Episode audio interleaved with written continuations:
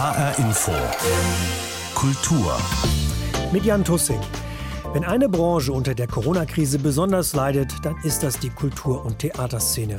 Viele freie Künstlerinnen und Künstler mussten Hartz IV beantragen, denn noch mehr als drei Monate nach Ausbruch der Krise sind die meisten Theater in Hessen geschlossen. Und während in Nachbarländern wie Großbritannien dramatisch vor einem Sterben der Kunstszene gewarnt wird, planen die Theater in Deutschland den Neustart. Aber wie? Eines der renommiertesten Häuser in Deutschland ist der Frankfurter Musanturm. Von Corona besonders betroffen, denn viele Künstler kommen aus dem Ausland. Wir sprechen mit Intendant Matthias Pees über seine Erfahrungen im Umgang mit der Krise und über seine Pläne eines Corona-verträglichen Bühnenneubaus. Die Kultur in HR Info mit Jan Tussing. Wenn die Corona-Krise 1 nicht war, dann eine Pause, haben Sie gesagt. Sie hat uns stattdessen in Atemlosigkeit versetzt und massiv mehr Arbeit und für mehr Sorgen gesorgt. Können Sie das erklären? Was heißt das? Naja, wenn man keine Corona-Krise hat, dann hat man ja sein reguläres Programm und das ist aufregend und anspruchsvoll und auch sehr arbeitsam. Aber es ist das, was man erwartet hat, das, womit man gerechnet hat und das, worauf wir alle eingestellt sind, mit unseren Routinen im Team, aber auch ähm, im Zusammenspiel mit den freien Künstlerinnen und Künstlern, mit den freien Veranstaltungstechnikerinnen und Veranstaltungstechnikern, die bei uns tätig werden. Und all das ist da plötzlich zusammengebrochen am 13. März 2020. Ähm, die Uraufführung von Oliver Augs, Lou Reed in Offenbach haben wir ganz schnell gestreamt und saßen dann da zu 20 in unserer Premiere mit unseren eigenen Mitarbeiterinnen und Mitarbeitern und das war natürlich schon spooky. Und ähm, so ging das ja weiter, nicht nur bei uns, sondern in ganz vielen Betrieben, auch in vielen Kulturbetrieben. Wir haben uns zum allerersten Mal mit vielen, vielen Fragen beschäftigen müssen. Ich wusste ehrlich gesagt nicht so genau, wie die Kurzarbeit funktioniert und äh, dass man das als Kulturbetrieb überhaupt äh, in Betracht ziehen kann. Unsere Mitarbeiterinnen und Mitarbeiter, unser Betriebsrat, niemand wusste das. Wir alle haben uns angefangen einzuarbeiten in, in diese Notlage und wir mussten uns in einem sehr, sehr großen Umfang auch damit beschäftigen, was mit den Künstlerinnen und Künstlern passiert. Die sind ja anders als an den Museen oder an den städtischen Bühnen bei uns nicht fest angestellt. Das heißt, denen ist von einem Tag auf den anderen letztlich ihr gesamtes Einkommen und ihr gesamter Unterhalt weggebrochen. Und das hat uns äh, ja auch viele schlaflose Nächte bereitet viele Performer und Künstlerinnen und Künstler aus, also im Musanturm sind ja aus dem Ausland. Also viele können vielleicht momentan erstmal gar nicht fliegen, weil sie nicht fliegen dürfen.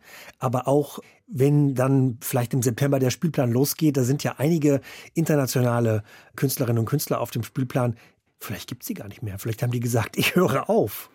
Es ist tatsächlich eine dramatische Situation und die geht äh, mit der gesundheitlichen Gefahr los, mit der ökonomischen Existenz weiter und der künstlerischen Arbeit, die gerade eben auch vor Ort gar nicht möglich ist in vielen Fällen, noch weiter. Für uns ist das eine ganz große Herausforderung. Wir glauben, dass äh, der Musanturm gerade in dieser internationalen Mischung sein ganz besonderes Programm ermöglichen kann und herstellt. Und dass wir mit dieser Art von Arbeit, die gerade hier Künstlerinnen und Künstler aus Deutschland, aus Frankfurt produziert und äh, hier vorstellt, in einer Vermischung mit künstlerischen Positionen aus der ganzen Welt, eben, dass das den besonderen Wert und äh, auch die besondere Note des Museums ausmacht. Und dafür kämpfen wir gerade ja an einer noch nicht sehr gut absehbaren Front. Eine Antwort habe ich ja gelernt, ist eine Art Corona-Theater, sage ich jetzt mal. Die Bühne im Musanturm soll umgebaut werden, so ein bisschen rundlich. Ich habe da so an Shakespeare-Theater gedacht, aber was passiert, damit mehr Vertrauen geschaffen werden kann, damit auch vielleicht mehr Zuschauer und Zuschauerinnen den Musanturm aufsuchen können in Zeiten von Corona? Ja, also wir haben uns tatsächlich die Frage gestellt, wenn wir das Theater im September wieder öffnen, wie machen wir das so, dass es Spaß macht, dass es Lust macht, dahin zu gehen und dass es nicht nur so ein Defiziterlebnis wird, wo jeder zweite oder jeder dritte Sitz abgesperrt ist und man eigentlich nur so die ganze Zeit etwas ängstlich dort sitzt und äh, befürchtet trotzdem äh, durch die Aerosole oder durch diese ganze schreckliche Theaterluft, man kennt das ja, sich nun Gesundheitsgefahren auszusetzen. Das gilt ja auch für die Künstlerinnen und Künstler, die da auftreten sollen, die auch ganz viele Bestimmungen einhalten müssen, wie weit sie sich voneinander entfernt aufhalten müssen auf der Bühne, wie sie agieren dürfen, wie exzessiv sie nicht mehr sprechen, singen, tanzen oder irgendwie auf den Kamm blasen dürfen. Also diese Fragen, ähm, die haben uns halt beschäftigt und wir haben die ganze Zeit Depressionen gekriegt, weil wir gedacht haben, wow, das wird ja irgendwie furchtbar. Wir hatten darauf Lust. Und das äh, war so ein bisschen die Initialzündung dafür, so mit Bühnenbildnerinnen und Bühnenbildnern. Also wir haben die Barbara Enes zum Beispiel gefragt, eine tolle deutsche Bühnenbildnerin, Professorin auch in Dresden an einer, an einer Hochschule. Ja, kannst du dir nicht vorstellen, dass wir irgendwie so eine Art ja, Logentheater haben, wo die Menschen nicht so weit auseinandersitzen müssen, weil sie ja quasi durch die Logenwände auch räumlich voneinander getrennt sind und gleichzeitig also näher zusammensitzen, das ja auch am, am Gegenüber zumindest sehen können und ähm, ja, irgendwie ein gutes neues Gefühl kriegen. Und dann hat die sich zusammengetan mit einem Architektenbüro, das also darauf spezialisiert ist, so temporäre Bauten für Museen, für Theater zu errichten. Raumlabor Berlin heißen die, nennen sich darstellende Architektur. Und Raumlabor Berlin hat uns dann einen Lehmbau entworfen, einen Rundbau, so ein bisschen tatsächlich wie zu Shakespeares Zeiten, mit lauter Einzellogen, wo also die Menschen zu zweit immerhin drin sitzen können.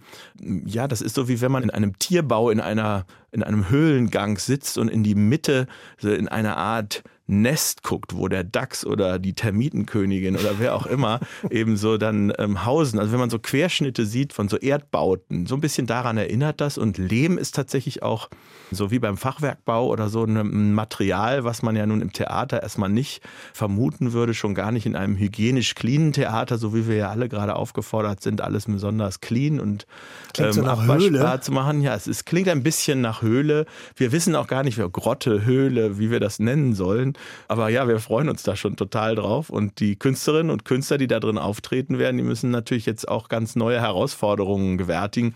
Die müssen im Kreis spielen, weil die Leute also wirklich im Kreis um sie herum sitzen in diesen kleinen Höhlen, Löchern, in denen, aus denen die da rausgucken. Und ja, die freuen sich natürlich auch schon. Auch die technischen Möglichkeiten da drin sind natürlich beschränkter als sonst, weil wir diese fünf Meter hohen Wände, die diese Höhlen haben werden, das wird schon, glaube ich, ein ganz besonderer, toller Charakter werden. Dieser ja, Corona-Lehmbau, den wir da für einige Monate errichten werden. Mindestens bis Weihnachten soll das dastehen. Und wie viele Menschen passen da rein? Ja, also bei uns werden das also ungefähr 40 Leute sein, die da pro Abend nur rein können in diese exklusiven Logen. Man kann die dann auch mit einem eigenen Preissystem kaufen, wo man sich selber einschätzen muss, was man gerade bezahlen kann in dieser Notlage. Ähm, je nachdem darf man dann selber entscheiden, ähm, nehme ich den günstigen Preis, nehme ich den Normalpreis oder nehme ich einen Solidaritätspreis, wo ich die günstigen Preise der anderen mitfinanziere, weil ich kann es mir leisten. Also das ist so ein, ein Prinzip, wie wir damit umgehen wollen. Und ja, das ist ähm, tatsächlich von der Menge der Menschen fast auch schon wieder so exklusiv, dass wir also die Anzahl der Vorstellungen auch verdoppeln. Also viel mehr die Stücke spielen, die wir sonst drei, vier, fünfmal spielen, spielen wir jetzt sechs, sieben, acht Mal. Und einige, wie zum Beispiel unsere Eröffnungspremiere von der Gruppe Gob Squad Show Me a Good Time. Damit geht es nämlich los und das ist natürlich programmatisch, dieser Titel. Der wird dann also sowohl im Saal live ansehbar sein als auch gestreamt. Also die Gruppe ist also nur zu einem kleinen Teil im Saal unterwegs und zu einem großen Teil außerhalb des Saales ganz über ganz Frankfurt verstreut mit Kameras verteilt und äh, die senden dann immer erstmal in den Saal rein und aus dem Saal heraus senden wir dann all das, was dort hineingesendet verarbeitet wird, plus das, was da drin dann noch äh, live gespielt wird, wiederum hinaus ins Netz, sodass man also auch nicht ausgeschlossen bleibt. Ja. Gobsquad, für mich war Gobsquad in der vergangenen Spielzeit so ein Highlight oder vorvergangen sogar mit ihrem Brexit-Stück. Da gab es ja was dann zu essen, auch im Musorturm, wo dann so Leckerlis gekocht wurden auf der Bühne und dann eben auch präsentiert. Show Me a Good Time klingt auch so ein bisschen nach, vielleicht werden da Cocktails gereicht. Was passiert da in der Interaktion? Weil Gobsquad Deutsche und Briten arbeiten da zusammen, aber die sind in Deutschland ansässig. Ja, also das ist also eine deutsch-britische Gruppe, die zu Teilen auch hier aus der Region kommen, weil viele von denen in Gießen äh, die angewandte Theaterwissenschaft studiert haben. Die leben und arbeiten aber jetzt schwerpunktmäßig in Berlin und haben dort das Projekt als reines Streaming-Projekt im Hebbel am Ufer, im Hau, schon ausprobiert. Was das bei uns sein wird, wo das erste Mal Publikum dabei sein wird, auch Live-Publikum, das wissen wir tatsächlich noch nicht. Es geht aber darum, dass man man äh, versuchen will, einen ganzen Tag im Hau, im Hebbel am Ufer, war das äh, eine ganze Nacht von äh, 6 Uhr abends bis 6 Uhr morgens, ein Dauer-Durational-Stück. Bei uns werden diese zwölf Stunden auf den Tag aufgeteilt. Das heißt also, die Premiere beginnt um 21 Uhr und dauert bis 0 Uhr und am zweiten Abend geht es um 18 Uhr los und am dritten Tag äh, um 15 Uhr und am vierten Tag um 12 Uhr. Das heißt also, die, diese zwölf Stunden werden in drei Stunden Abschnitte aufgeteilt und äh, der Tagesablauf entsprechend zeitversetzt nachvollzogen. Und äh, ja, ich glaube, das wird auch mit Cocktails zu tun haben. Ähm, wir sind jedenfalls sicher, dass in unserem Höhlentheater die Menschen anders als sonst bei uns, wo die dann immer so um fünf nach acht noch vor der Tür sich drängen, bis endlich dann so ganz schneller Einlass ist, weil die Künstler mal alle schon auf der Bühne stehen und sich schon warm machen. Das werden wir ändern. Bei uns kann man jetzt immer eine Dreiviertelstunde vorher kommen und da gibt's dann äh, Getränke am Platz in dieser kleinen Höhle. Da wird man bedient. Da kommen dann auch die Dramaturginnen und Dramaturgen und erklären einem erstmal, was gleich passiert und diese ganzen Formalien, die man jetzt unter Corona-Bedingungen natürlich ähm, erfüllen muss, sodass jeder noch seine Adresse aus ausfüllen muss. Also das machen wir jetzt alles am Platz. Das ist ein Am-Platz-Service und da sind hoffentlich auch Cocktails bei. Also ich weiß, ich muss mir eine Woche frei nehmen. Auf alle Fälle. Auf dem Spielplan stehen auch weitere Briten. Forced Entertainment habe ich gesehen. Mit einem neuen Programm Tabletop Shakespeare at Home Edition. Was verbirgt sich denn dahinter? Das sind ja auch Leute, die schon auch mit viel Humor arbeiten. Ja, das kann man wohl sagen. Das ist ja eigentlich das Urgestein der Performance Art im Theater. Also seit den 80er Jahren unterwegs eine Gruppe aus Sheffield um den Autor und bildende Künstler und Regisseur Tim Etchells herum. Lange, lange, lange Frankfurt und dem Musanturm verbunden. Tabletop Shakespeare war vor einigen Jahren bei uns im Studio 1 eine Serie mit allen 36 Stücken von William Shakespeare, vorgeführt jeweils von einem Performer ähm, dieser, ich glaube, sechs- oder siebenköpfigen Gruppe. Und der saß, äh, der oder die saßen also an einem Tisch und hatten hinter sich äh, viele Regale. Und diese Regale, das, ja, das war so wie wir sitzen hier im Studio, da steht jetzt hier so ein Desinfektionsmittel auf dem Tisch und eine Maus vom Computer und ein Telefon und eine Uhr. Alle diese Dinge aus dem Alltag wurden eingesetzt und wir wurden also zu Mercutio, Romeo, Julia und äh, was man also so brauchte, wurde einfach aus den Regalen genommen und der Salz- und Pfefferstreuer zu Rosenkranz und Güldensstern umgewandelt. Diesen Tabletop Shakespeare, also diesen Tischplatten Shakespeare, haben die mit riesigem Erfolg hier aufgeführt. Äh, wir hatten also einen unglaublichen Zuschaueransturm in diesem kleinen Raum. In, das war eine intime Angelegenheit, in denen nur mal 80 Leute passten. Da haben sich die Leute tatsächlich um die Karten geprügelt. Und jetzt haben die Mitglieder der Gruppe Forst Entertainment beschlossen, okay, jetzt gehen wir an die echten Küchentische bei uns zu Hause und senden live jeder mit seinen Küchenutensilien diese Shakespeare-Stücke über den Äther und damit setzen wir im Herbst unseren digitalen Musanturm fort. Das war ja so ein bisschen die erste Reaktion auf die Corona-Krise, ähm, auch damit man mit den ganzen internationalen Künstlerinnen und Künstlern weiterarbeiten konnte, zu sagen, okay, lass uns doch neue Formate ausprobieren und ausdenken, die dann tatsächlich über Zoom oder über YouTube-Channels oder andere ähm, Digitalformate eben funktionieren könnten. Das hat auch äh, toll geklappt. Forced Entertainment war auch dabei. And Meeting for All war eine der ersten Zoom-Theaterproduktionen Produktionen, die es überhaupt gab und hatte auch viel Resonanz. Und jetzt eben ab 17. September Tabletop Shakespeare at Home Edition, neun Wochen lang, immer donnerstags bis sonntags. Und wir werden auch im Studio 1 ein Screening Room einrichten für alle die, die keine Lust haben, das zu Hause alleine auf dem Bildschirm zu sehen. Auch Cocktails. Ich finde, die Briten müssen immer Cocktails servieren. Jetzt habe ich auch gesehen, Ende August, das ist jetzt schon jetzt bald, Deutsches Museum für schwarze Unterhaltung und Black Music. Es gibt kein Museum für schwarze Unterhaltung und Black Music, noch nicht. Das kommt und wird provisorisch im MAK, im Museum Angewandte Kunst in Frankfurt, in Kooperation mit dem Musanturm eingerichtet. So habe ich das verstanden. Was mhm. ist da genau? Was verbirgt sich dahinter? Ja, das ist ein Projekt ähm, von einer Künstlerinnengruppe um die Joanna Tischkau, eine junge Frankfurter Künstlerin, die mit ihrer Abschlussarbeit äh, an der Hessischen Theaterakademie schon Furore gemacht hat. Play Black hieß das, also eine schwarze Unterhaltungsmusiksversion der Mini-Playback-Show. Ich weiß nicht, wer sich noch an dieses Format erinnert. Ich glaube, das war mal auf RTL in den 90er Jahren so kleine Kinder spielen Pop-Auftritte nach.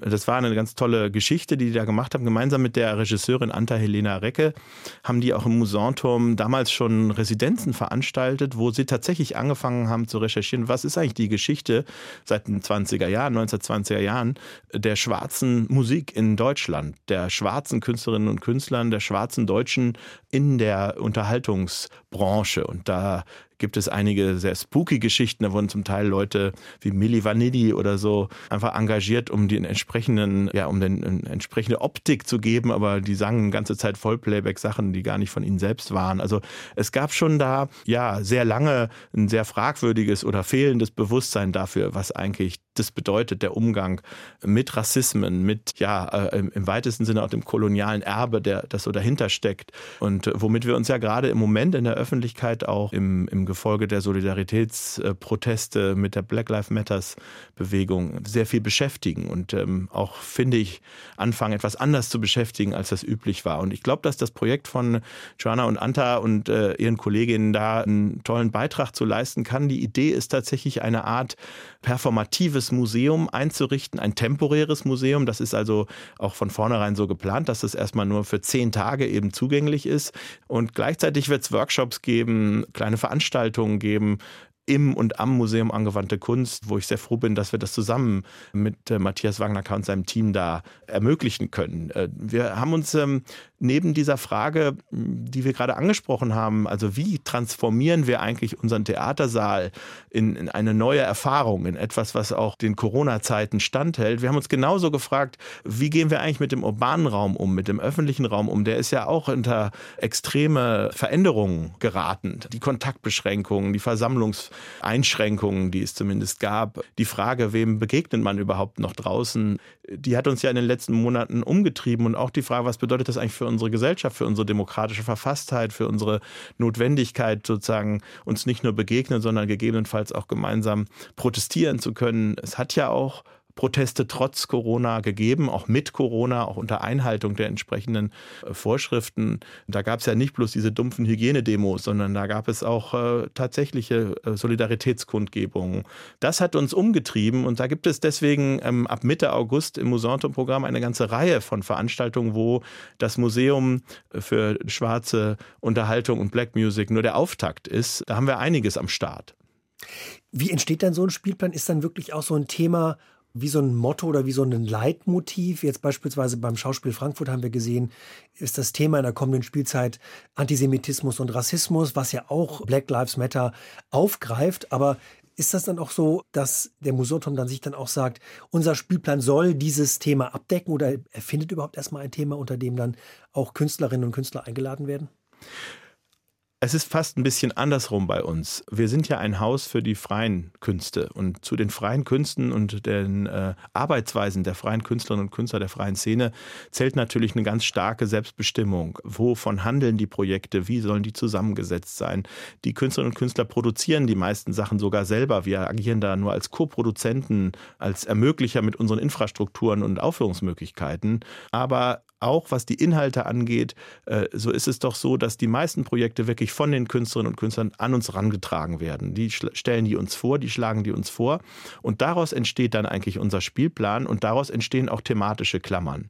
Ne, wir hätten äh, jetzt im Frühjahr und ein bisschen wird das auch noch auf den Herbst durchschlagen, ein sehr umfangreiches Programm gehabt zum Thema Politiken des Körpers und da kann man sich vorstellen, da spielen natürlich viele Fragen eine Rolle. Wie gehen wir überhaupt mit unseren Körpern um, aber auch welche rassistischen rassistischen Aspekte gibt es quasi in den Körpererfahrungen, die wir gesellschaftlich machen? Welche Fragen von Ability und Accessibility gibt es ähm, im Inklusionsbereich? Also äh, viele, viele Fragen, die jetzt nicht nur alle sozialer Natur sind, sondern auch zum Teil ganz individueller Natur, die auch was mit extremen Körpererfahrungen, extremen Körperlichkeiten in der Kunst zu tun haben.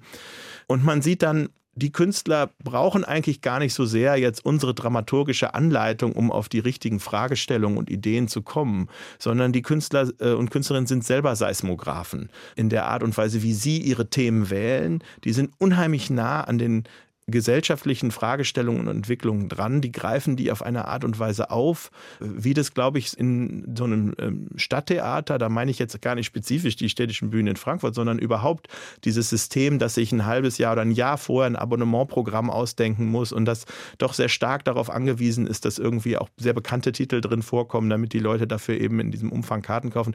Wir mit so einem ja, sehr kleinen Haus mit einer ganz anderen Agilität, auch einer anderen, glaube ich, Spontanität, mit der wir auf aktuelle Fragestellungen reagieren können, weil wir nicht so stark für die ganze Gesellschaft mit Hunderttausenden von verkauften Tickets sozusagen so einen Repräsentationscharakter erfüllen müssen. Wir sind da, glaube ich, freier. freier, aber vielleicht auch näher am Puls der Zeit. Ich erinnere mich an die äh, Produktion, ich glaube, ich habe die dreimal gesehen, äh, Chinchilla, Arschloch, was was von Rimini Protokoll.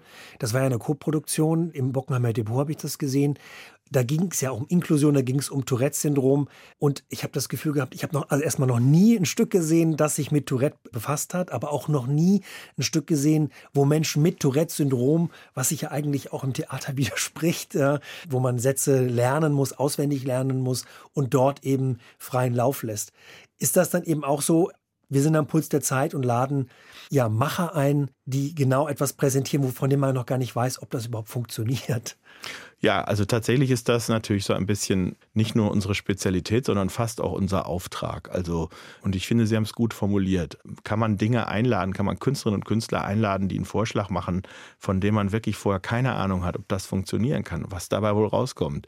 Und ja, das ist natürlich dann, wenn dann dabei was rauskommt, ein ganz tolles Erlebnis und ein ganz tolles Abenteuer, auf das sich natürlich auch etabliertere Institutionen Lust haben einzulassen. Das Beispiel, was Sie genannt haben, Chinchilla, Arschloch, was was, ist ja eine Koproduktion oder eine gemeinsame Produktion vom Schauspiel Frankfurt und dem Künstlerhaus Musanturm. Also das ist eine ganz tolle auch Kooperationserfahrung. Da kommt natürlich darüber, dass im Schauspiel auch nochmal ein ganz anderes äh, Publikum zum Teil ist als im Musanturm, auch wieder eine ganz andere Resonanz zustande, die für uns wiederum sehr erfrischend und toll ist. Also, dass da jetzt nicht nur unser avantgardistisches, experimental erfahrenes Musantum-Publikum da ist, sondern auch wirklich das große Schauspielpublikum drin sitzt und sich dann Sachen anguckt, wo die natürlich zum Teil so denken, wow, das kann jetzt wirklich nicht wahr sein. Und Bockenheimer Depot ist ja auch nochmal so ein tolles Gefühl, in diesem Raum zu sein. Jetzt gibt es ja eine neue Koproduktion mit dem Schauspiel Frankfurt, das ist das Oklahoma. Ne das Nature Theater of Oklahoma. Genau. Diese Gruppe war schon mal in Frankfurt. Jetzt ist es wieder eine Koproduktion mit dem Schauspiel Frankfurt, auch im Bockenheimer Depot. Was erwartet uns da? Wer sind diese Künstlerinnen und Künstler? Ja, das sind eigentlich im Kern äh, Pavol Lischka und Kelly Kopper, also zwei New Yorker Performance Künstlerinnen und Künstler ja zwei sehr besondere, äh, sehr avantgardistische, sehr unterhaltsame Künstler die hier schon mehrere Projekte vorgestellt haben. Life in Times war so ein Projekt, wo sie 24 Stunden mit einer 18-jährigen ähm, Teenagerin telefoniert haben und dann wortwörtlich alle 24 Stunden lang in, glaube ich, sieben oder acht Teilen dieses Telefonat dramatisiert haben mit Chören, mit äh, Bewegungsgruppen, mit Filmen, mit also eine unglaubliche Arbeit war das. Ähm, so ungefähr vor sechs, sieben Jahren ist das rausgekommen. Und jetzt ähm, hat diese Gruppe Nature Theater of Oklahoma, also wir kennen das aus Kafkas Amerika-Fragment, da endet der Protagonist am Ende seiner, seines Versuchs quasi als ähm, Immigrant in den USA Karriere zu machen in einer Wandertheatertruppe diesen Namens. Und das war natürlich die Inspiration auch für, die, für die Gruppe, die haben das aufgegriffen. Äh, jetzt wollen wollen sie sich an eine Opernpersiflage wagen. Bird to Rideau, an Opera, ist der Titel des Werkes und es klingt so ein bisschen nach dem fliegenden Holländer. Ein, ein Schiffbrüchiger, ein einzelner, letzter übrig gebliebener Schiffbrüchiger wird von einer schönen Frau gerettet und auf eine einsame, letzte bewohnte Insel gebracht, wo ein tyrannisches Herrscherpaar ja, ihr Unwesen treibt. Äh, das ist irgendwie so Grönland nach der Klimakatastrophe, hat man das Gefühl. Ich glaube, das wird sehr, sehr witzig. Okay, Cocktails?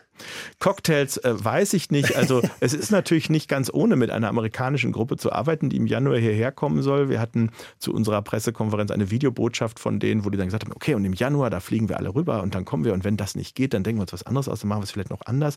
Und uh, we will not give up until we absolutely have to, war dann der letzte Satz von Pavolischka in dieser Videobotschaft. Und ich habe auch gedacht, das könnte auch unser Spielzeitmotto sein. We will not give up until we absolutely have to. Oh, wow. Jetzt, ich finde sehr beruhigend, also der Ausblick nach Corona. Wir wissen nicht, was kommt. Wir wissen nicht, ob eine zweite Welle kommt. Wir wissen auch nicht, ob die Lockerungen wieder rückgängig gemacht werden. Aber wir wissen, dass Theater, das Corona-Theater im Musorturm kommt. Das heißt also, der Musorturm wird auf jeden Fall Anfang September öffnen mit einem neuen lehmartigen Höhlentheater, wo Cocktails gereicht werden. Das ist doch schon mal so eine sehr beruhigende Haltung, die man so einnehmen kann. Ja? We will not give up until we absolutely have to. Und das soll auch unser Motto sein. We will not give up until we absolutely have to. Das war die Kultur in HR Info. Diese Sendung gibt es auch als Podcast bei hrinforadio.de und in der ARD Audiothek. Mein Name ist Jan Tussing.